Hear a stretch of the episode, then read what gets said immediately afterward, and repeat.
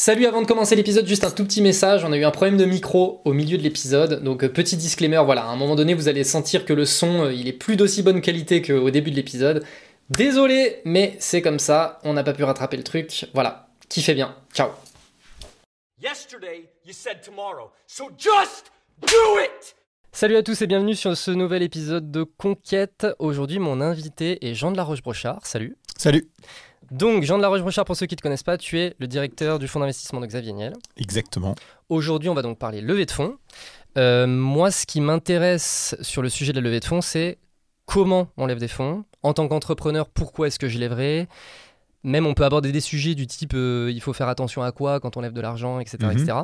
Ce que je te propose en fait, c'est de faire un petit exercice pour euh, imager euh, comment se passe une levée de fonds et notamment la relation entrepreneur-investisseur au moment de la levée de fonds. En fait, tu vas être mon cobaye. Exactement. Ça va être très bien. Euh, J'ai une idée de start-up. Ok. Euh, et je viens vers toi. Je veux lever de l'argent. Ou pas. On verra. ou pas. En tout cas, là, c'est c'est- c'est- c'est vrai qu'au final, à l'issue de la conversation, je peux me dire que ça peut être pas intéressant pour moi. Et tu l'as eu quand cette idée? Ça fait déjà plusieurs mois Ok. cette idée. Et tu as commencé à la mettre en place? J'ai commencé un petit peu. En gros, j'ai fait quelques entretiens utilisateurs, enfin potentiels. Euh, et euh, j'ai commencé à en parler autour de moi, etc. Donc euh, voilà, j'en suis là aujourd'hui. Ok. C'est quoi le produit en quelques mots? Il sert à quoi? Donc, en gros, ce serait un outil qui permet de faire des outils interactifs de génération de leads. J'explique. Ok. Alors, ce qu'on va faire, c'est qu'on va reprendre, et notamment pour l'audience, génération de leads. Donc, c'est le fait de euh, générer des prospects. On, va, Oui. on va dire ça en français. Parfait. C'est le fait de générer des prospects en ligne. Et donc, le, la vision de base, c'est aujourd'hui globalement la grande majorité des boîtes B2B qui veulent générer des prospects. Elles passent par de la demande de démo, Mhm. du webinaire, Oui. du e-book, euh, du contenu à télécharger. Mhm. Moi, je pense qu'il y a. Et par de la pub Euh, via de la Euh, pub, elle ramène le trafic. direct. Exactement. Ouais. Moi, je pense qu'il y a un vrai play à faire sur le fait de créer des outils interactifs, c'est comme ça que moi j'appelle ça, du type comparateur, estimateur, calculateur, etc., Ok. qui est complètement sous-utilisé par euh, les boîtes. Il y a certains secteurs qui font Si ça on très prenait bien. un exemple, tu vois, meilleur taux, tu vois. par Exactement. exemple. Donc, Tous les simulateurs de meilleur taux, c'est des outils de génération de leads. exactement. Un secteur qui fait ça très bien, c'est l'assurance. Mhm. Comparateur d'assurance. Exactement. Voilà. Et je pense que en B2B, la grande majorité des boîtes passent à côté de cette opportunité. Alors j'ai une question bête, c'est pourquoi est-ce que tu as envie d'aider les boîtes à développer ces outils et pourquoi tu n'as pas envie de développer ces outils sur certaines verticales qui sont sous-exploitées, qui te permettraient de gagner beaucoup d'argent? Naturellement, c'est par là que je vais aller. Oui. Je vais pas aller toucher l'assurance. Bien sûr, personne ne veut toucher l'assurance. Les coûts d'acquisition sont beaucoup trop chers et dans la comparaison d'assurance, c'est un four, quoi. C'est horrible.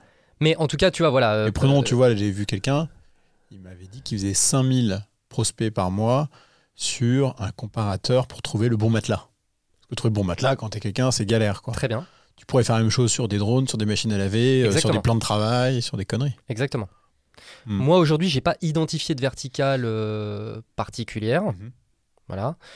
Euh, Il y a peut-être certains domaines dans lesquels je ne veux pas aller parce que d'après les entretiens utilisateurs que j'ai faits, ça risque d'être un petit peu trop galère, etc. Et notamment sur euh, la connexion avec les bases de données et la data que tu es en mesure de donner, tu vois, les comparateurs, etc. Ok. Ou, euh, tu vois, je vais te prendre un cas euh, concret, parce qu'on a parlé du cas de l'assurance. Et donc, par exemple, j'ai discuté avec Alan. Oui. Et en fait, Alan, ils me disent, oui, mais ok, c'est quelque chose qui peut être intéressant, mais en fait, la data qui va nous permettre de faire les calculs, c'est une base de données hyper lourde de notre côté, etc. Oui, alors elle existe. On avait financé une boîte qui s'appelait Mister Assure, qui, a été finance- qui avait été créée par euh, Ralph Rumi, l'ancien COO d'Empruntis, qui a depuis créé Achille, euh, qui est un assureur. Et en fait, Mister Assure euh, se connectait à toutes les bases de données des, des assureurs pour pouvoir comparer les offres en temps réel.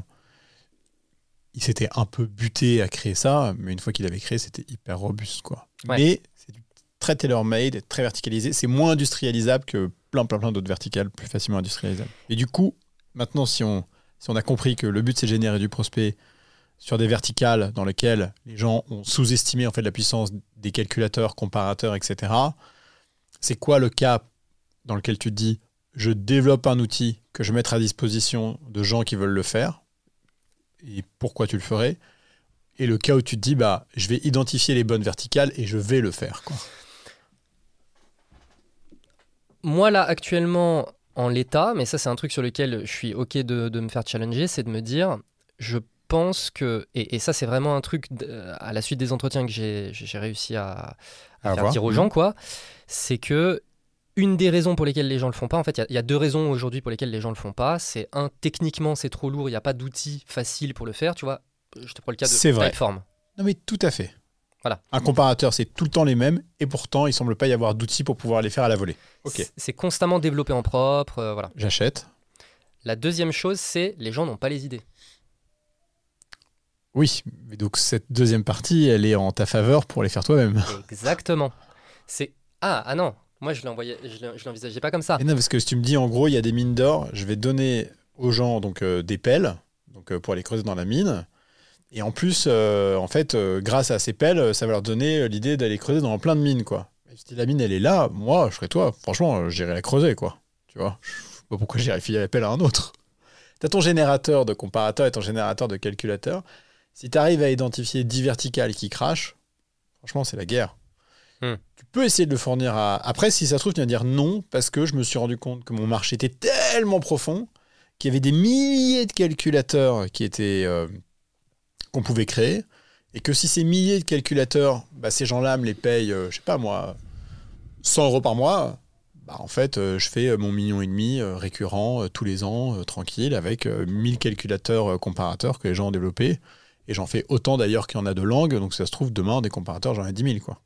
Peut-être que tu me dis, j'ai une profondeur de marché qui fait que je veux pas le faire moi-même, je vais plutôt empower un tas de gens à le faire eux-mêmes. La logique pour moi, ce serait plutôt de, dans un premier temps, faire les choses moi, mais pour templatiser les choses, créer du template, Comprendre. créer du widget, etc. Et ensuite se servir de ces choses-là pour donner les idées aux gens et leur permettre de les exécuter de manière rapide. Très cohérent. Euh, de quoi tu as besoin pour faire ça? De tech et de marketing. Ok. T'as une idée, t'as besoin de 1, 2, 3 tech, tu penses? Non. Là, en l'état, je sais pas. Je pense que une, deux personnes, ça peut suffire. Je pense aussi. Et après, c'est le marketing et du sales. Et je pense au début que ce qu'il faut faire, donc, c'est créer du template, etc. Donc, en fait, c'est un vrai taf de sales. Même si ma vision à terme, c'est que ce soit un vrai taf de market. Pourquoi du marketing et du sales, sachant que les premiers, t'as envie de les lancer toi-même? Parce que faut que j'aille les plugger chez les boîtes auxquelles je pense. Donc, il va falloir que j'aille négocier avec elles. euh, C'est pour ça que j'envisage, c'est vraiment ce côté sales. Je pense qu'au début, c'est un peu une boîte de service, tu vois. C'est, je vais contacter, je reprends l'exemple de Alan, même si du coup, c'était pas le bon exemple. l'exemple des matelas? Matelas. C'était un bon exemple, ça.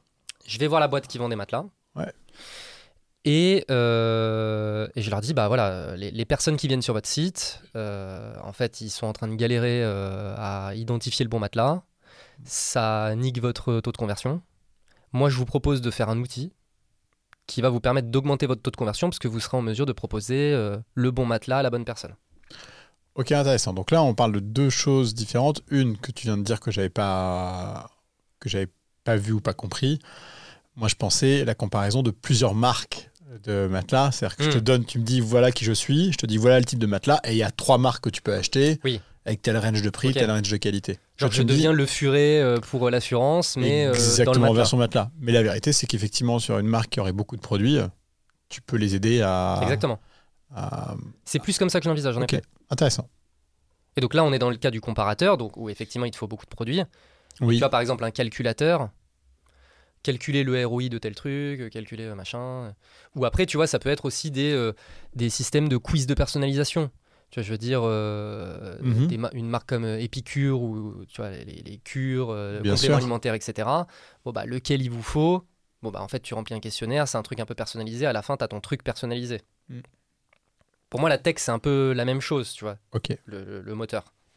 Alors maintenant, si on part du principe que l'ensemble de ces idées sont des bonnes idées, les faire toi-même, les proposer à des marques ou faire un comparateur. Donc là, en fait, on a trois euh, pans du business, tu vois, qui sont assez bien identifiés. Laquelle te parle le plus et pourquoi?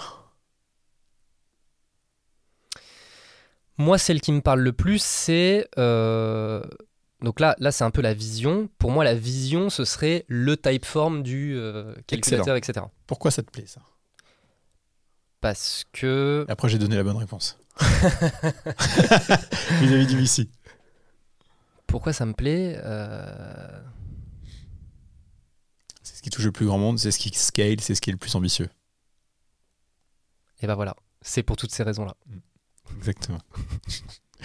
Euh, ok, intéressant. Euh, alors, du coup, quand tu, vas, quand tu rencontres un investisseur sur un projet comme ça, moi, en gros, tu as une idée, tu pas de tech, faut que tu la lances.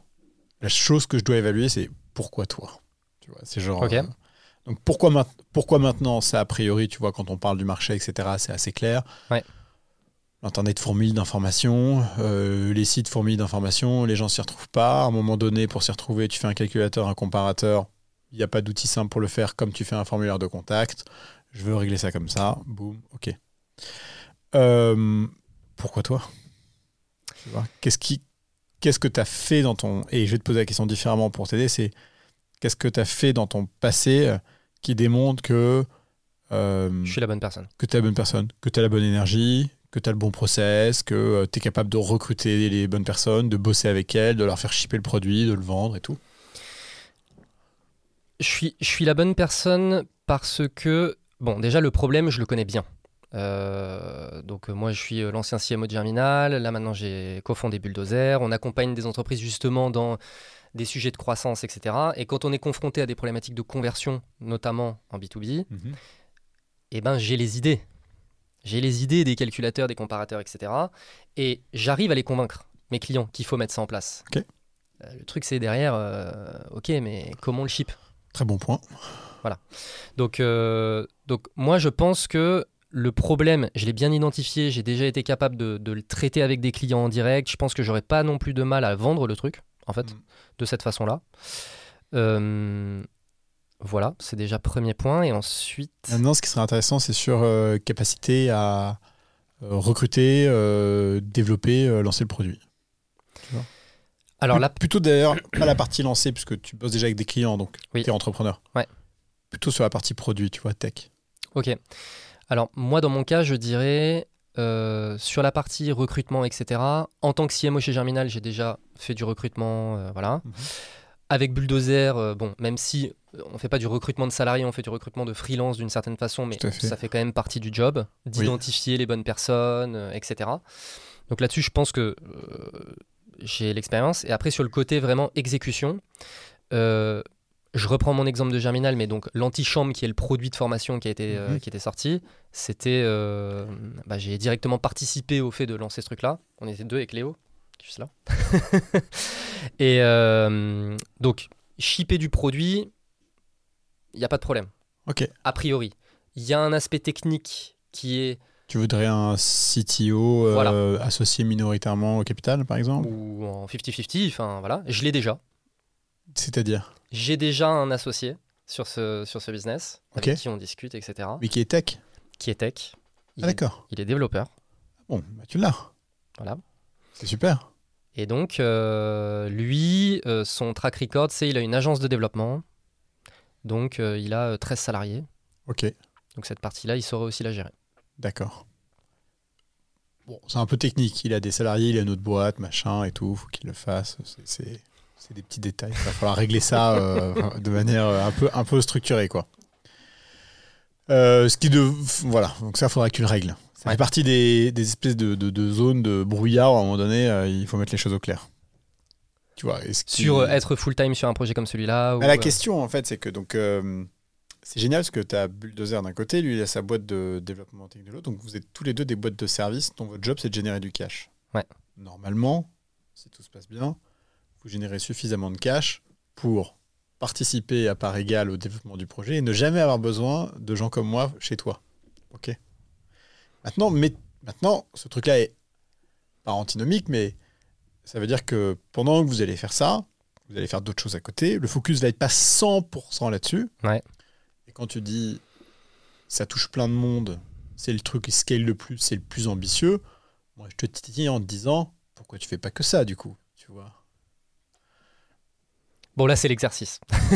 Ouais, ouais. Et la réponse, euh, la réponse, il y en a, il y en a plein. tu vas me dire, mais en fait, moi j'aime être au contact du client et le service, euh, j'aime le faire et être en maîtrise de mon destin et de mon cash, tu vois. euh, Ouais. Tu vois, c'est pas moi euh, qui bosse avec Xavier Niel qui a 100% de sa boîte qui veut te dire le contraire, tu vois. 100%. Donc, euh, donc voilà. Et donc ça veut dire quelle place ça a pour des, des business angels, investisseurs euh, comme nous dans un, truc comme ça. Mais moi j'aime bien le set- les setups un peu exotiques, me dire si vous avez tous les deux des boîtes de service, mais que vous êtes committed, tu vois, à part égale sur ce sujet-là, peut-être qu'il y, qu'il y a un truc quoi. Ok. Admettons demain on passe full time. Euh, demain tu passes full time, et je te le dis là, hein, tu vois, donc, euh, donc tu l'as là. Euh, nous on te mettra un ticket entre 100 et 150 000 euros à condition que tu lèves à minima à 500 000 euros sur une valo qui te délurera euh, à plus de 20% sur le total que tu lèveras. Ok. Voilà. Très bien. C'est marqué là. Et donc, ok, il faut lever 500 000 euros. Donc ensuite, c'est à moi de, dans cette situation, c'est à moi d'aller trouver des business angels, Tu vas voir. fonds. Plein de gens. Tu vas aller voir euh, euh, Greg, tu vois, de Germinal, euh, à qui tu vas dire tiens, euh, Yakima qui m'a dit qu'il me mettait euh, 150 000 euros aussi, j'arrivais à lever au moins 500 000. Tu penses à qui? Il va te donner 3-4 noms, il va te présenter à ses investisseurs, tu vois, qui sont. euh, qui sont euh, euh, J'arrivais first. euh, il y a d'autres personnes, et puis à un moment donné, tu vas faire le tour d'investisseurs, et puis ces gens-là, euh, il y en a, tu vas leur dire, ah, qui m'a investi, et puis ils vont du coup s'autoriser à te proposer un rendez-vous, et après, il faudra que tu arrives à les convaincre. D'ici là, ce que tu vas faire, c'est que tu vas muscler un peu ton game, donc tu vas prendre autant de cas que possible sur là où les calculateurs ou les, où les comparateurs sont, tu vois, sont, sont des produits intéressants. Tu vas démontrer que ces 500 000 euros, en fait, ces 500 000 euros qui te permettent de bootstrap l'activité, de rapidement la mettre, tu vois, de sortir le produit. Parce que comme on ne sait pas quel, tu vois, jusqu'à, jusqu'où ça va aller, euh, quel type de boîte t'en fais. Après, il faut que tu aies au moins ce luxe-là de choisir si tu veux une boîte qui scale très vite, donc qui recrute beaucoup, qui brûle un peu plus, qui lève plus d'argent, ou si tu veux faire une boîte qui, en fait, euh, parce que c'est ton ADN serviciel, et c'est l'ADN de ton associé aussi, bah, en fait, euh, vous voulez euh, grossir euh, de manière beaucoup plus organique et proprement que d'autres boîtes qui lèvent beaucoup d'argent pour cramer vite. quoi. Il y a une bonne réponse? Il n'y a pas de bonne réponse, mais il y a des éléments exogènes qui sont que tu es dans un marché. Dans tout marché, tu as de la pression concurrentielle. La pression concurrentielle, c'est toutes les autres personnes qui vont copier-coller ton produit parce qu'ils vont le trouver top pour pouvoir te concurrencer. Ça peut aller d'un HubSpot jusqu'à euh, je sais pas qui d'autre, tu vois, ou un entrepreneur qui se dit ah ils vont pas assez vite, euh, je, vais, je vais faire comme eux. Euh, plus le produit est bête, euh, technique euh, et, et- et bourré de bon sens, moins tu as de edge, moins tu as d'avantages compétitifs. Ton avantage compétitif, c'est ta rapidité d'exécution du produit Bien sûr. et ta, rapidité, et ta qualité en tant que marketeur pour générer du lead, justement, et, et, vendre, et le vendre. Il va falloir être malin, tu vois. Tes comparateurs, tu vas les offrir à des petites marques peut-être qui n'ont pas les moyens, avec un template en dessous, tu vois, généré par. Je sais pas comment ça va se passer. Il y a mille trucs, c'est ton métier, tu le connais mieux que Bien moi. sûr. Mais euh, donc ça va être intéressant. Mais il n'y a pas de bonne réponse puisque on a toujours une pression extérieure liée au marché qui est là. euh, et après, c'est ta capacité à, à- à faire les choses vite et bien, ce qui est jamais facile. On court pas un marathon en sprint et si tu cours un sprint en marathon, tu perds. hein. Mais, mais toi, en tant que VC, tu, n'as, tu préfères pas une réponse par rapport à une autre? Non, bah, euh, pour plusieurs raisons. Donc peut-être que je suis différent de- d'autres VC, hein, mais d'abord avec Kima Venture, je- on finance des entrepreneurs qui progressent. Ça veut dire qu'on va te financer à un instant T, euh, tu vas progresser dans ta, dans ta learning curve, dans ton execution curve, euh, dans ta boîte. Et à mesure que tu vas progresser, ton état d'esprit vis-à-vis de ta boîte aussi va probablement évoluer, quoi. Tu vois. Peut-être que tu vas évoluer avec beaucoup plus d'ambition que tu avais prévu, ou peut-être que tu vas évoluer en te disant euh, non mais moi je veux pas me buter en fait cette boîte-là. Si je la revends demain euh, euh, 50 millions, euh, je suis très content. Et tes investisseurs, si tu la revends 50 millions alors que tu as levé à 2 millions 500 000 euh, Ils sont postes, contents aussi. tu vois, ils vont faire 20 fois la mise, euh, ça va, c'est pas grave. Hein. Tu vois, 20 fois la mise. C'est pas grave, ouais. Moi, je te le dis, hein, 20 fois la mise, ça me fait. Je continue de bouffer des pattes, quoi. Parce que quand on fait 100 deals par an, si tu fais 20 fois la mise sur 150 000, je gagne que, que 3 millions d'euros, tu vois. Donc, euh, c'est bien. Et en même temps, euh, c'est juste un peu de beurre dans les épinards. T'as d'autres ambitions? Oui. Mais mes ambitions, j'ai envie qu'elles soient alignées avec les entrepreneurs. 100%. Parce que c'est con, hein. C'est pas moi qui bosse. Ouais. Donc, euh, moi, mon job, euh, c'est pas de te dire quoi faire, et c'est surtout pas te mettre dans une position qui est pas celle qui te ressemble, parce que c'est le meilleur moyen de te, te tuer, quoi.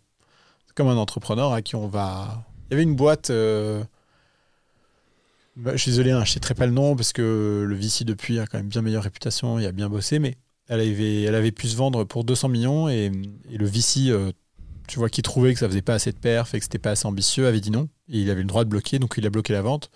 L'entrepreneur, dans les deux mois qui suivaient, il faisait une dépression et la boîte se revendait euh, 20 millions d'euros à la casse euh, trois ans après. Voilà, nous, notre job, c'est de financer les entrepreneurs en espérant que leur ambition grandisse à mesure que le projet grandit. Tu sais pas où ça va aller, mais il faut le respecter. Tu veux juste que à la fin, il y ait des. le rendement soit cohérent. Donc, euh, le rendement, c'est moi, j'investis de l'argent chez toi, tu vas le mettre au travail. Il faut que cette équation au global, à la fin, elle fasse sens. Quoi. Ok. Moi, en tant qu'entrepreneur, je peux aussi te poser la question de pourquoi toi, en tant que VC Ah ouais, tu peux me poser la question pourquoi moi en tant que VC C'est une très bonne question à poser d'ailleurs.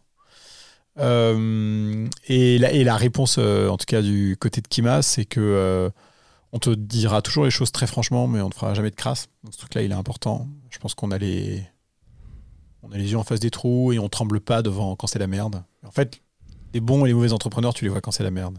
C'est là que tu vois leur réaction. Hmm. Et d'ailleurs, dans la vie de tous les jours. Oui. C'est facile de bien se comporter quand tout va bien. Euh, C'est clair. C'est quand c'est la merde que tu vois vraiment le vrai visage des gens. Donc nous, on, ouais, on est, je pense, euh, pas stoïque, mais on est très calme euh, vis-à-vis des problèmes, vis-à-vis des emmerdes, vis-à-vis des états d'âme des entrepreneurs. Et donc ça, ils le savent, et je pense qu'ils, tu vois, si, ils nous le rendent bien. Je crois qu'ils sont assez reconnaissants du fait qu'on les comprenne, quoi. Donc, C'est un premier truc. Et on les comprend notamment parce qu'on est le proxy de Xavier, qui est un entrepreneur lui-même, et on bosse pas pour lui pour rien. C'est aussi parce que tu vois, ça, ça match, quoi. On a les mêmes, la même philosophie d'accompagnement. Deux, on voit énormément de choses. Donc moi, je vois passer, on voit passer 10 000 boîtes par an, on en rencontre 1000, on en finance 100, on en a 1200 dans le portefeuille. On a des réflexes que aucun autre VC n'auront euh, sur, sur ta boîte en un temps record. C'est tout bête. Euh, et c'est pour ça d'ailleurs que ce qu'on faisait pas avant et ce qu'on fait maintenant, c'est que avant on disait aux entrepreneurs quand tu as besoin de quoi que ce soit, tu m'appelles. Et en fait, les entrepreneurs t'appellent jamais. Donc maintenant, on a un système où les nouvelles boîtes qu'on est en train de financer, on fait une expérimentation où toutes les cinq semaines, on, on prévoit un call avec eux pour faire un petit point de là où ils en sont. Et on remarque très régulièrement qu'on arrive à mettre le doigt sur quelque chose qu'ils n'avaient pas vu avant. Hmm. Donc notre job, c'est d'aider l'entrepreneur à être clairvoyant en posant les bonnes questions et en l'aidant à mettre le doigt euh, sur les choses qui fâchent, euh, sur les choses qui sont importantes euh, ou celles même qui ne le sont pas. Quoi. Et ensuite, euh, bah, je ne sais pas si parmi les 1200 boîtes, euh, il y en a qui peuvent être euh, clients de ta solution, mais je l'espère. et dans ce cas-là, tu auras tout gagné. Ok. Et pour quelle raison je, je peux t'appeler? Pour n'importe quelle raison. N'importe. Et surtout quand ça va pas. Ouais. Voilà. C'est vraiment un truc, faut pas que j'hésite. Moi, je- je- j'ai la belle vie pour que tu puisses venir me voir en chialant avec tes états d'âme, parce que je tremblerai pas. C'est vraiment ça le truc. Euh, Ça t'arrive souvent, ce genre de conversation? Ah, tout le temps. Ah ouais. Le- euh, dimanche dernier, à milieu d'après-midi, euh, un entrepreneur. euh, ah putain, Jean, je me pose des questions, t'es dispo quand Tout de suite, appelle-moi. Il m'a appelé, on a resté une demi-heure au téléphone et, et, et voilà. Ok. Excellent. Euh, Est-ce que il y a hum, en ce moment, je, re- je- je reviens un peu sur un côté un peu macro, je sors un peu de, de, de- Ouais. de l'exo, mais euh, est-ce qu'en ce moment il y a des marchés ou est-ce qu'il y a des trends de marchés sur lesquels vous vous dites c'est quand même beaucoup plus intéressant de financer ce type de boîte ou alors est-ce qu'il y a un type de boîte que vous financez absolument pas? Je te donne un peu moi ma vision du truc. Tu vois, naturellement, je me dis e-commerce, peut-être pas le truc que les VC veulent euh, y mettre les pieds. Hardware, Mhm. bon, j'ai Ah ouais. j'ai- l'impression que j'ai Ah, l'impression que j'ai raison. Motus, Motus. Par contre, en ce moment, je pense qu'il y a un vrai play sur le Web3. ouais, Les SaaS, Ah, on en aura toujours. as usual, quoi. Euh, Donc, euh, il y a des. En fait, on. ouais, il y a des sujets sur lesquels on, est, on a des no-go qui sont soit très stricts, soit euh, absolus. le hardware, parce que c'est très, très, très, très, très, très, très dur. Hmm. Qu'il faut te renouveler en permanence, que distribuer c'est compliqué, que créer un modèle de repeat sur du hard- hardware c'est chaud. Enfin bref, c'est l'enfer.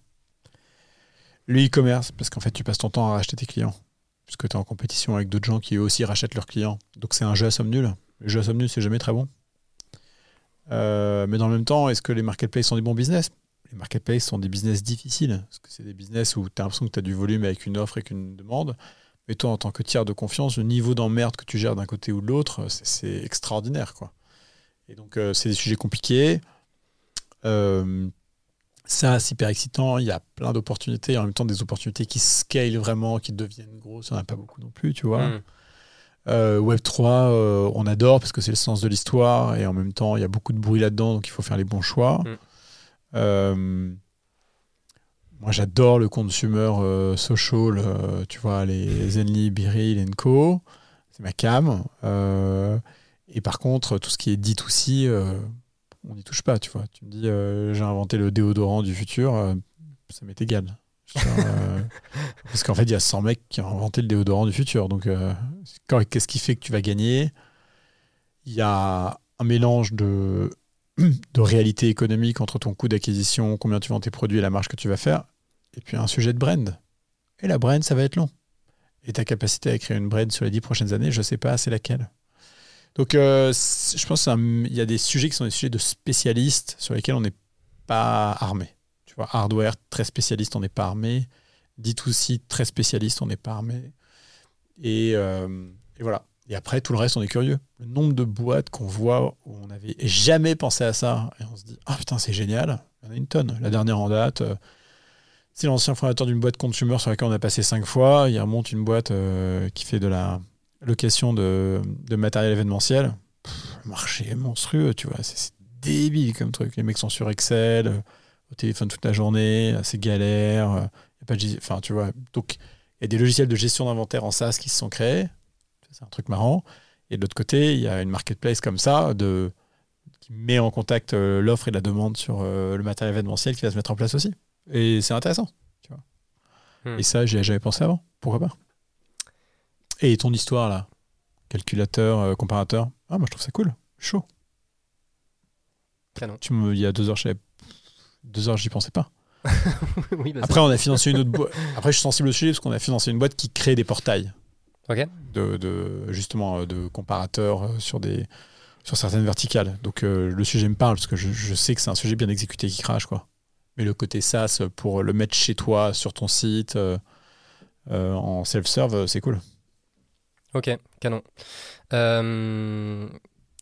Qu'est-ce qui fait que. C'est quoi les questions Enfin, tu vois, là, on a, on a fait du coup un petit échange, donc les gens, je pense qu'ils voient un peu le type Mhm. de questions que tu es en mesure de poser, etc. Mais moi, ça m'intéresse aussi de savoir ce qui se passe dans ta tête au moment où je te donne toutes ces informations pour que tu puisses te dire, ok, euh, en fait, euh, effectivement, ça peut sembler intéressant. Donc le job d'un VC, c'est de voir le présent clairement. Euh, parce que tu sais pas de quoi le futur est fait. C'est- bien de se projeter, mais il faut se projeter avec, avec raison. On reçoit énormément d'informations. Donc bon esprit de synthèse et extraire les éléments importants qui te permettent de prendre la décision. Sachant que si tu veux une raison de ne pas faire le deal, il y en a mille. Mille Toi, en tant que VC, tu veux dire? Plein. Plein de raisons de ne pas faire le deal. Je peux te dire, je fais pas ton deal parce que euh, je pense que la taille du marché n'est pas assez grosse. Parce que le panier moyen par client et le temps que tu vas mettre à les closer va peut-être un peu, être un peu trop long. Parce que tu vas te faire copier en 2-2. Parce que si ça se trouve, il y a trois acteurs américains qui font ça que tu n'as pas vu. Parce que tu l'as pas fait avant et donc euh, monter une équipe euh, de sales euh, sur un sujet SaaS comme ça, ça s'improvise pas et je préfère financer une boîte qui sait déjà. Parce que c'est trop tôt et que j'ai envie d'investir plus tard. Parce que tu as une boîte de service et que j'ai peur que tu n'arrives pas à faire autre chose que ça. Parce que ton associé, c'est pareil. J'ai mille raisons de ne pas faire ton deal.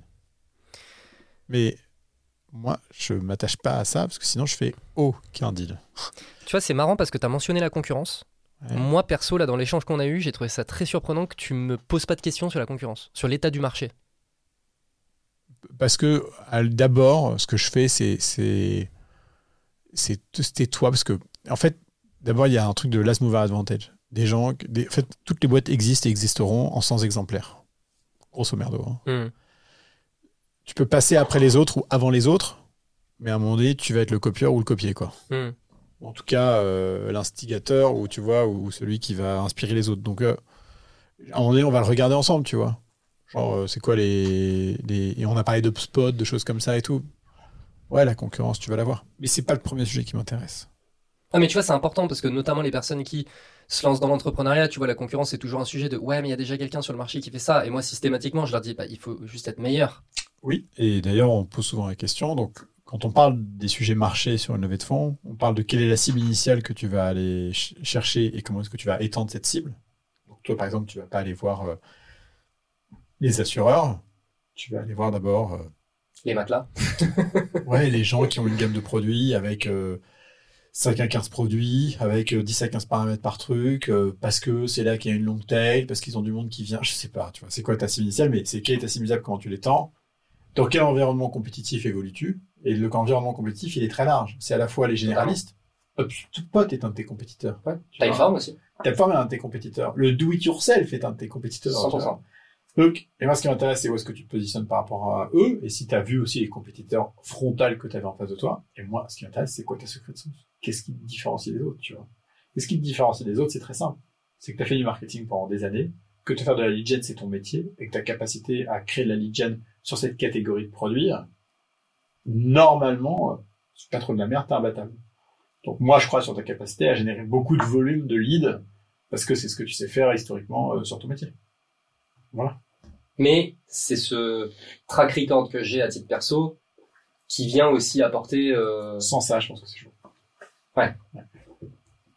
Hmm. C'est chaud parce que d'abord, ça crée pas d'ancrage à ton sujet. Genre, c'est quoi ton ancrage au sujet?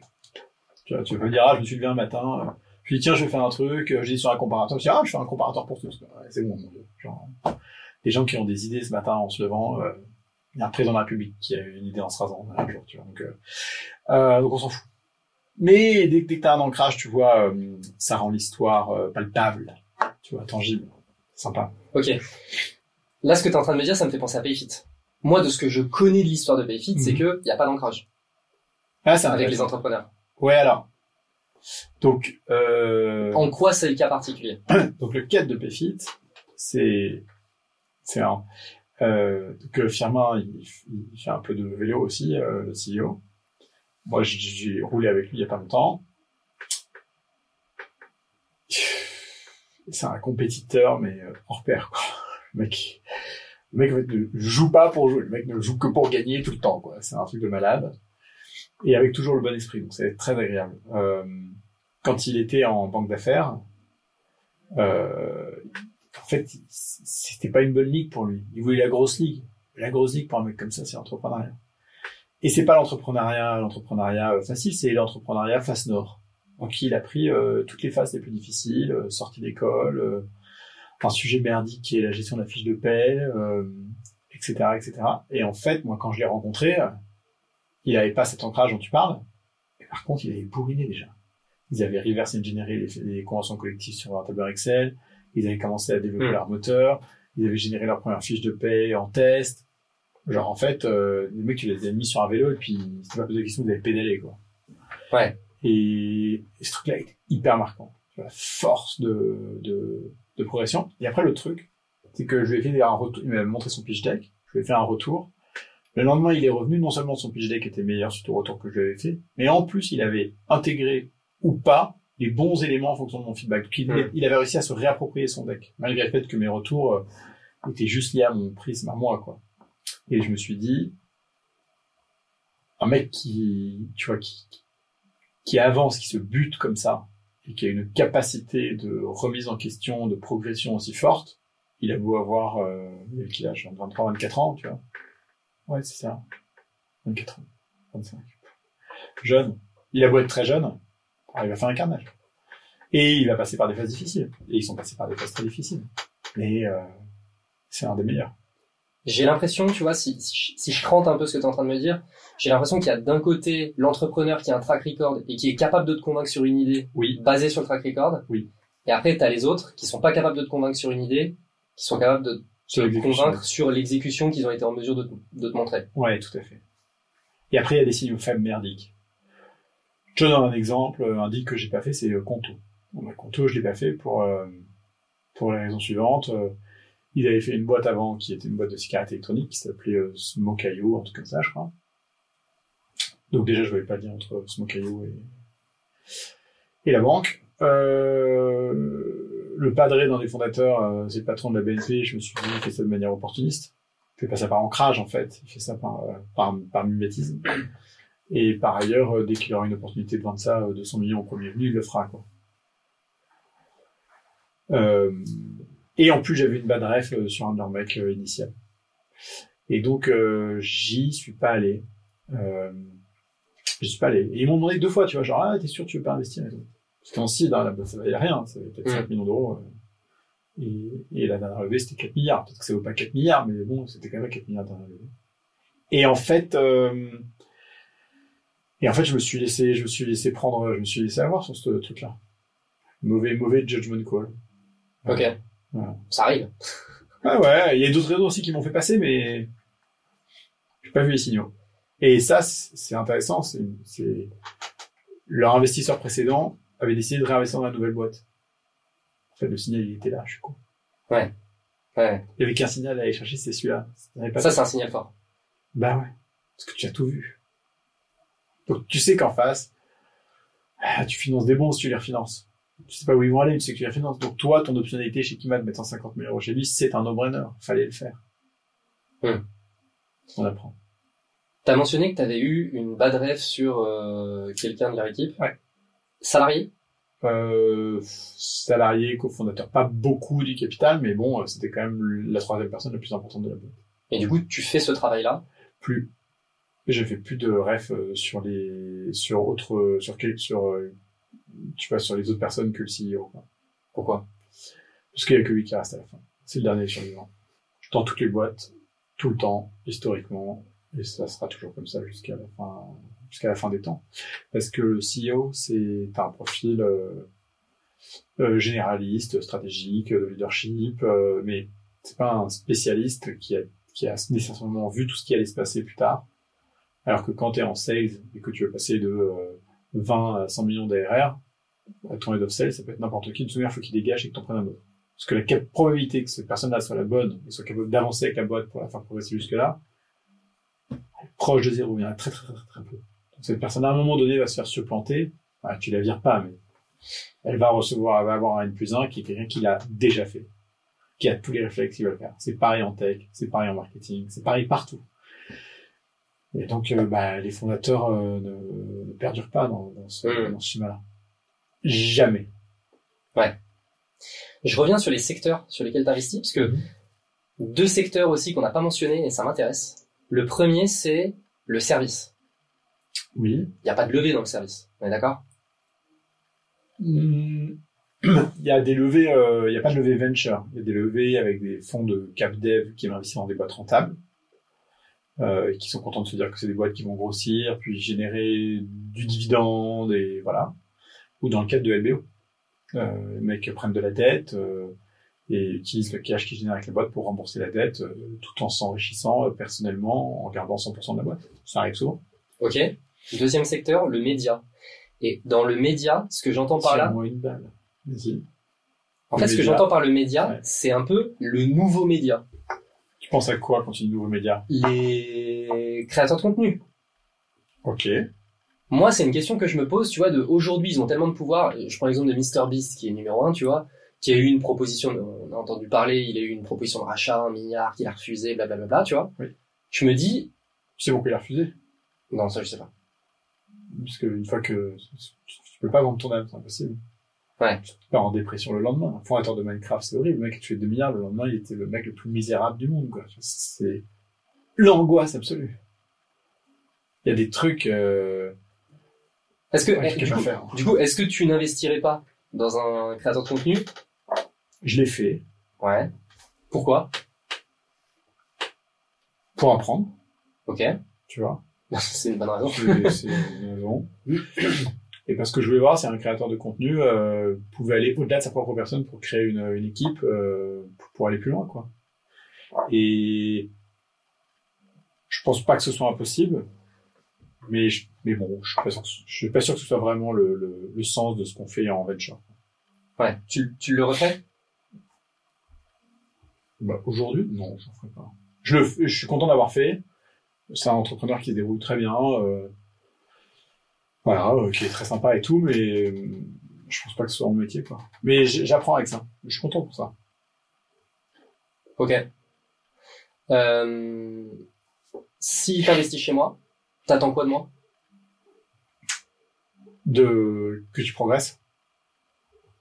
Euh, et que tu sois honnête et que tu sois sympa. That's it. Ouais, tu sais, je, ton fu- mon futur dépend pas du tien. Le tien ne dépend que de toi. Donc, moi, je suis pas là pour te créer la misère ou te mettre des expectations euh, débiles. D'abord parce que je suis un seed investor, donc j'avais si peu d'argent très tôt. Donc, euh, on va le perdre souvent et c'est pas la fin du monde. Je, je suis pas là pour mettre 50 millions chez toi. Donc, je suis pas là pour te mettre de la pression débile. Je suis là pour te mettre une pression saine. T'as pris une responsabilité en prenant notre argent fais du mieux que tu peux avec euh, toute la bonne volonté, l'ambition, le commitment qu'il faut. Et, et ça se passera bien ou pas. euh, tant que tu progresses, ça se passera bien pour toi. Ouais. Et si ça se passe pas bien pour moi, c'est pas grave. Si on part du principe que moi je te, je te fais confiance, tu vois, en tant qu'investisseur, et tu m'as demandé d'aller chercher d'autres investisseurs, tu vois, pour euh, que je, je récupère 500 000 euros, il faut que je fasse attention à quoi chez les investisseurs que je vais aller chercher? Hmm. Il n'y a pas beaucoup de connards quand même. Donc, euh, pas besoin de faire attention à mille choses. Mais euh, voilà, entoure-toi de gens qui sont bien intentionnés. Et des gens qui veulent pas prendre ta place et qui veulent pas t'apprendre la vie. Un bon investisseur, euh, c'est quelqu'un qui a l'humilité de poser les bonnes questions, de donner son avis quand on lui demande et quand il pense qu'il faut qu'il lui donne. Mais il y a une manière de le faire. J'ai des investisseurs que je connais qui sont très maladroits dans la manière dont ils échangent avec les entrepreneurs et ça crée euh, beaucoup de beaucoup de défiance et, et de, de problèmes de communication quoi. C'est dommage. Donc euh, des gens avec qui t'as du fit. Première chose. Une fois que tu as fait cette liste-là, tu regardes la qualité de la firme. Et dans la qualité de la firme, c'est aussi important à quel point la personne avec qui tu as eu un fit est ancrée dans cette firme-là. Si tu as eu un fit avec un junior dont tu penses qu'il est meilleur que la firme et que dans deux ans il y sera plus, c'est un peu chiant. Ouais, faut, faut envisager le truc euh, long terme. Bah, c'est mieux, ouais, je pense. Euh, en tout cas, pose-toi la question. Et tu vois, tu mentionnes un truc intéressant aussi, c'est euh, la, la distinction, euh, la personne avec qui je j'ai Et la firme. et la firme. Oui, parce que euh, une firme est composée euh, d'individus euh, différents, complémentaires, qui se challenge. Euh, L'objectif de l'organisation, c'est que malgré cette différence, elles soient meilleures ensemble à prendre des décisions que individuellement. Et malgré le fait qu'on sait que dans le venture, c'est pas le consensus qui fait les meilleurs deals. Tu vois, c'est toujours un jeu euh, Ouais. complexe. Euh, et il faut qu'il y ait une adéquation entre les deux parce que tu te retrouves avec un individu que tu aimes bien qui s'en va et que c'est la firme tu vois, qui reprend le board seat et que c'est quelqu'un d'autre qui vient à ton board et que tu t'entends pas avec cette personne, ou que tu t'entends pas, ou que vous avez pas les mêmes valeurs, ou que ça fit pas, ah, c'est chaud, quoi. Hmm. Ça veut dire que, euh, tu, tu vois, ce que, ce que tu récupères, euh, c'est, c'est comme si, euh, tu vois, euh, tu pousses ta copine, et puis au bout de trois ans, tu dis, euh, je me casse, voilà ma sœur. Je voulais pas ta sœur, hein, genre, t'es sympa, mais en fait, euh, c'est pas ça le deal. Ah si, mais c'est obligé. Attends, comment ça, c'est obligé? J'ai pas compris, là. Ouais. C'est pareil. C'est chaud. C'est-à-dire que, en fait, la personne part, et en fait, on te brute force euh, la personne supplémentaire, quoi. C'est en axe. Ouais. Mais j'ai l'impression que la firme, c'est un peu le label qualité.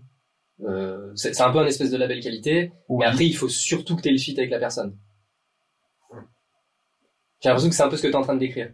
Oui. Mais tu regardes l'adéquation entre la firme et la personne. Pose-lui la question. Je pense que ça, Ah ça ouais, vaut le coup. ouais. Directement posé. euh, Parce que ça trouve, à un moment donné, tu auras sur ta shortlist 10 personnes avec qui tu t'entends bien, tu pourras en choisir que 8. Les deux qui dégagent, c'est ceux dont tu penses que l'adéquation avec la firme n'est pas bonne.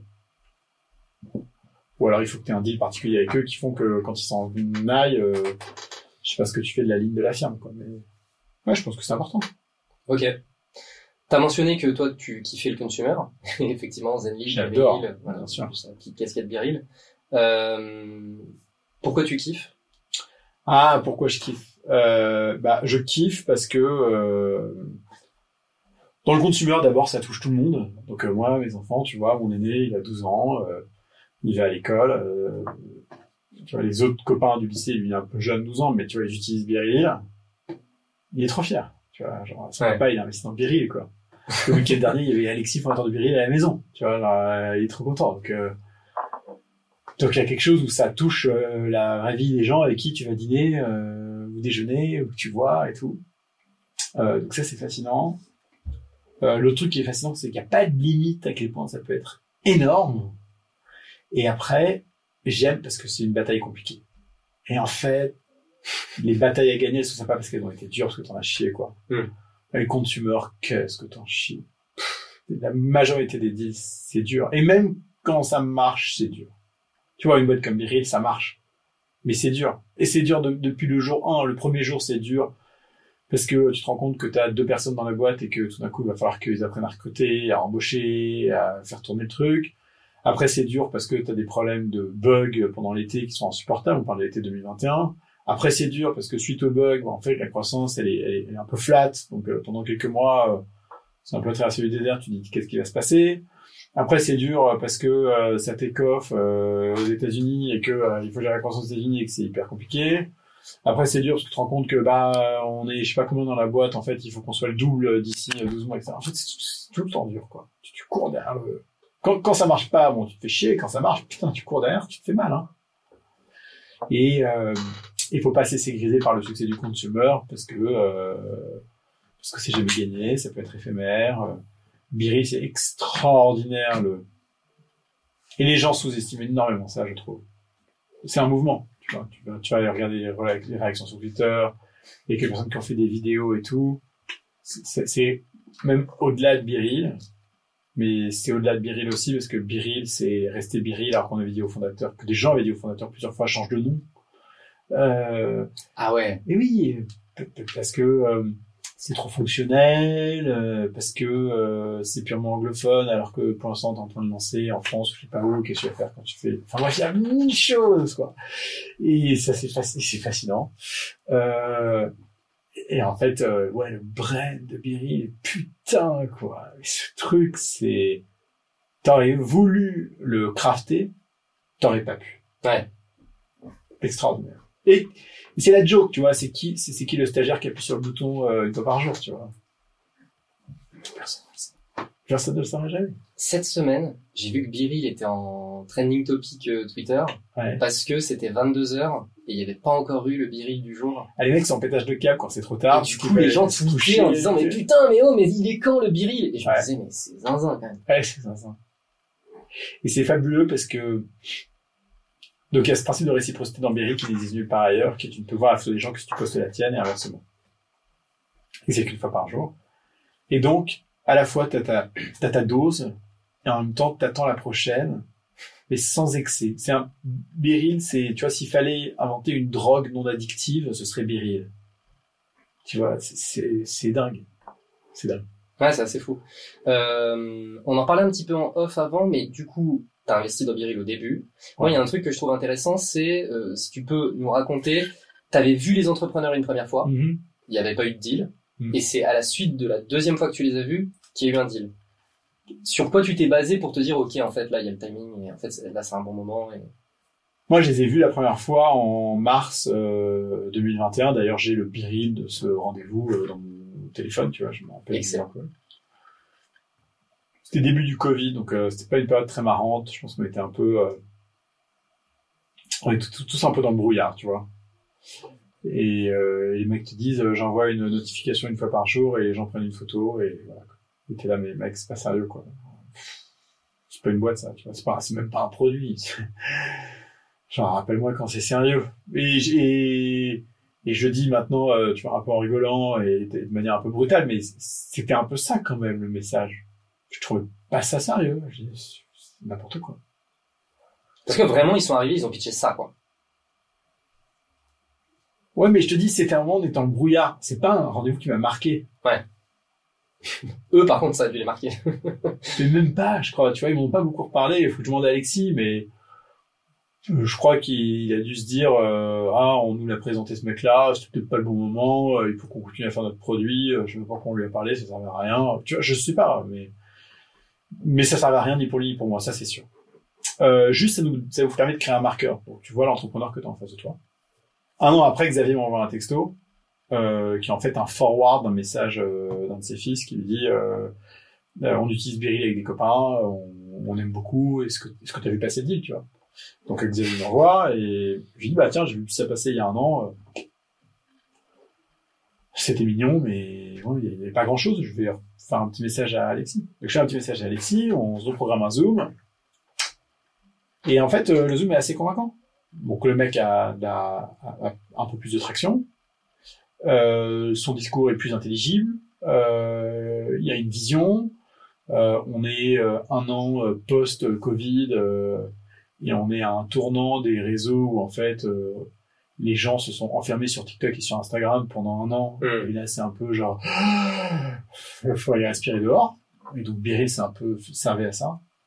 Et puis euh, le coup de bol énorme, c'est que le week-end d'après, donc trois à quatre jours après, on avait un off-site avec euh, Pierre, mon associé de chez New Wave, donc l'autre fond qu'on a avec euh, Xavier, à Barcelone. Donc on débarquait avec nos conjoints à Barcelone pour le week-end et, et lui, il habitait à Andorre et donc on l'a vu euh, le samedi, on a passé quelques heures avec lui et ça a fini de nous convaincre. Dans le même temps, il nous avait envoyé ses chiffres, il avait des, une rétention de ses utilisateurs extraordinaire, lui hyper intelligible, très concentré sur sa mission, euh, très humble, et en même temps, euh, je pense la bonne dose d'ambition, beaucoup de justesse, tu vois, chez ce garçon.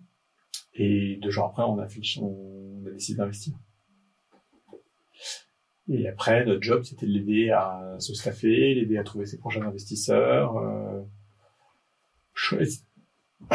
et a posteriori, un an et demi après, quasiment, euh, donc il y a plein de choses qu'on a bien fait, et il y a aussi une chose qu'on n'a pas bien faite, c'est qu'on n'a pas pris assez de temps pour euh, pointer euh, ce qu'ils savaient pas. En fait, tu finances des entrepreneurs, et puis l'entrepreneur il s'avance avec le flow, et puis après, il y en a un et tout. En fait, quand ça va très très très très très vite, comme une boîte comme ça, comme Biril, il faut que tu les mettes très tôt dans les mains de gens ou avec des advisors qui en fait connaissent avant eux quelle est la prochaine étape sur certains sujets Hmm. peuvent les aider à step up. Parce que sinon, t'es toujours en train de courir derrière le, le prochain milestone. C'est complexe. hein. Ok. Mais belle histoire. Euh, C'est pour l'instant une belle histoire. Ça restera à jamais une belle histoire et j'espère que ça ira encore plus loin que Ouais. qu'aujourd'hui, quoi. euh, dernière question sur les secteurs. Euh, green tech, écologie, tout ça, tout ça. Bon, on regarde tous les secteurs, nous, ceux-là inclus, avec une euh, une appétence particulière pour ceux qui ont un go-to-market rapide. Hmm. Parce que c'est bien de faire du green, de faire du climat, et il faut que ça impacte les gens vite. Donc ça, c'est un des premiers trucs que tu regardes. Ouais, donc euh, bon, on a financé des réputés entrepreneurs, ils font un tour de sweep, euh, des gens super. euh, on a financé un, un, réputé entrepreneur que j'avais accompagné en levée de fonds il y a plus de dix ans, euh, qui s'appelle Charles Christoury, qui a monté le fourgon à Lille, avec Top aussi. Tout ça, c'est les gens qui contribuent à améliorer nos, nos vies au quotidien, c'est top. Mais par exemple, on n'a pas financé de quick commerce. Tu vois, te faire livrer tes courses en 15 minutes alors t'as un franc prix en bas de chez toi, c'est quoi, va te faire foutre. Genre, descends à ton putain de franc prix, quoi. Ça, t'as pas financé. Non. Et au début, on a regardé, on s'est un peu chauffé, on s'est dit, ah, c'est sympa et tout, machin. Et après, on s'est dit, on est en train de financer, genre, peut-être le, le, le, le max de l'aberration de la société actuelle, tu vois. Genre. Et en plus, économiquement, pff, oui, oui, oui, tu peux faire tourner un Excel et dire que ça marche. Mais la dernière fois, j'ai commandé un paquet de Malteser à l'hôtel, euh, je vois pas les économies que ça. tu vois. Et tu vois là, où est-ce que tu positionnes le curseur entre je trouve que c'est vraiment euh, Ah, un cancer de la société et économiquement c'est intéressant. Écoute, euh, c'est toujours une fine ligne entre la folie et la stupidité, entre euh, entre l'ambition et l'avarice, tu vois. Je sais pas, c'est c'est c'est- c'est compli- c'est compliqué. Euh, J'ai pas une bonne réponse à ça. On est infini. toujours toujours tiraillé dans les paradoxes de l'envie de bien faire et, et notre euh, et notre goût du vice, tu vois. Tu me dis ah regarde, euh, c'est une super grosse voiture de sport, euh, tu peux essayer sur circuit. Euh, je vais pas dire ah non, j'ai pas envie. euh, j'ai fait mon calcul d'émissions de CO2, il faudrait que j'aille planter un arbre demain à tel genre, genre. Non ouais, ça va m'exciter un peu en fait. Ouais, j'ai envie, tu vois. C'est dur. Euh, là, euh, tu, tu- enfin, tu vois, c'est con. Par exemple, t'as envie de voyage. Putain, je fais que t'as envie de voyage. Un avion, machin. On est dans des régions, dans des lieux en Europe où le train circule partout, il y a plein d'endroits magnifiques. Qu'est-ce tu vas aller te faire chier en Tanzanie? Pour voir un safari Est-ce que tu as besoin de ça dans ta vie? Non. Est-ce que tu as envie de le faire? Peut-être, tu vois? Non, c'est chaud, c'est chaud. Et après, il y a un autre truc qu'on a beaucoup d'entrepreneurs euh, euh, dont la mission est d'impacter positivement le monde, qui en oublient que les plus grands philanthropes sont des milliardaires, et pas l'inverse. Oui. Et donc, euh, moi, je vous souhaite d'être, je souhaite à tous ces gens d'être aussi riches que Warren Buffett et d'en donner la totalité de leur fortune euh, à, à des associations qui aident à, aident- à régler les problèmes du monde. Après, personne n'a fait le calcul. Moi, j'aimerais bien que quelqu'un euh, dessine. euh, tu vois le donc Warren Buffett, il a des stakes dans Apple, Coca-Cola, machin. Si c'était pas lui, ce serait quelqu'un d'autre. Donc tous discutent. Tu vois, le monde n'avait pas besoin de Warren Buffett pour grandir. Mais ce qui est marrant, c'est que c'est comme si en fait, il investissait dans ces boîtes dont l'impact sur l'environnement était merdique, et que tous les proceeds qu'il allait récupérer demain, il les réinjectait euh, chez Oui. d'autres pour euh, recycler euh, la Oui. merde, quoi. Et j'ai l'impression qu'on fait quand même plus vite de la merde qu'on de la qu'on de la ramasse, et donc je sais pas si on va y arriver à régler ce problème. Enfin, en tout cas, ça de temps. Mais tu vois, c'est intéressant que tu mentionnes ça parce que tu vois, typiquement, Arthur Obeuf, euh, Time for the Planet, Ouais. une fois, il avait fait un post LinkedIn en disant euh, Je veux surtout pas être millionnaire, etc., etc. Euh, C'est vraiment pas quelque chose que je me souhaite. Et moi, je lui avais dit Bah, moi, c'est quelque chose que je te souhaite, en fait. Parce que cet argent, euh, t'as une vraie vision. Et donc, euh, en fait, euh, tu vois, tu pourrais utiliser, euh, déployer cet argent pour. Euh... T'en penses quoi? Ouais, je pense, je, je, je devrais pas dire ça parce que c'est politiquement très incorrect. Euh, je, je pense que ça fait, tu fais à force de batailler pour ça, euh, tu vois, sans avoir ton ambition pour toi-même, ça fait des réactionnaires dangereux, je pense. Vois, ça fait des, ça fait des mecs euh, qui campent devant des raffineries euh, pendant des semaines, euh, probablement autant parce que ça les occupe que pour la mission. C'est dangereux. Donc, tu... est-ce que ce que tu veux dire, c'est que du coup, il faut vraiment une ambition personnelle? Pour avoir euh, la capacité de vraiment avoir un impact sur. le euh, goût de la compète. Ouais. Tu vois, si tu te dis non, euh, pas envie d'être millionnaire, en fait, peut-être que la regarde, tu vois, mais la question qui se pose, c'est, tu vois, est-ce que tu as envie de gagner, quoi? Genre, euh, c'est c'est quoi ton goût pour la compète, quoi? Faut, faut avoir, faut avoir la niaque. Dernière question. Ouais. C'est quoi un mauvais entrepreneur? C'est quelqu'un qui progresse pas du tout. Euh, c'est quelqu'un qui pense écouter alors qu'il n'écoute rien. C'est quelqu'un qui pense euh, récupérer l'information et la traiter correctement alors que son CPU en fait fonctionne à l'envers. Euh, Il y en a quelques-uns. Hein. C'est- Et probablement que le plus mauvais entrepreneur, et vrai mauvais entrepreneur, c'est ceux qui s'acharnent à l'être alors qu'ils ne le sont pas. Et je pense pas qu'on soit tous entrepreneurs. Moi, je, je je me définirais pas comme un entrepreneur. euh, je déteste le management. Je suis une impatience euh, viscérale. J'ai besoin de faire 20 trucs à la fois. euh, j'ai pas j'ai pas d'obsession particulière à part les gens que je finance euh, pour faire un truc en particulier. Je ne le serais pas, tu vois. Jamais. Et gens me disent ah un jour que tu seras entrepreneur? Non, j'ai le meilleur job du monde. Je suis bon dans ce que je fais. J'adore. euh, je bosse avec euh, le mec le plus puissant d'Europe sur le sujet. Je, pff, pourquoi je vais faire autre chose quoi. Donc euh, voilà. Excellent. Merci Jean. Merci à toi. Et du coup, on se reparle bientôt euh, pour un deal, c'est ça? Exactement. Salut mon vieux. Si vous avez kiffé l'épisode, eh bien mettez 5 étoiles, le petit like sur YouTube, tout ce qui va bien, et on se retrouve au prochain épisode. Ciao ciao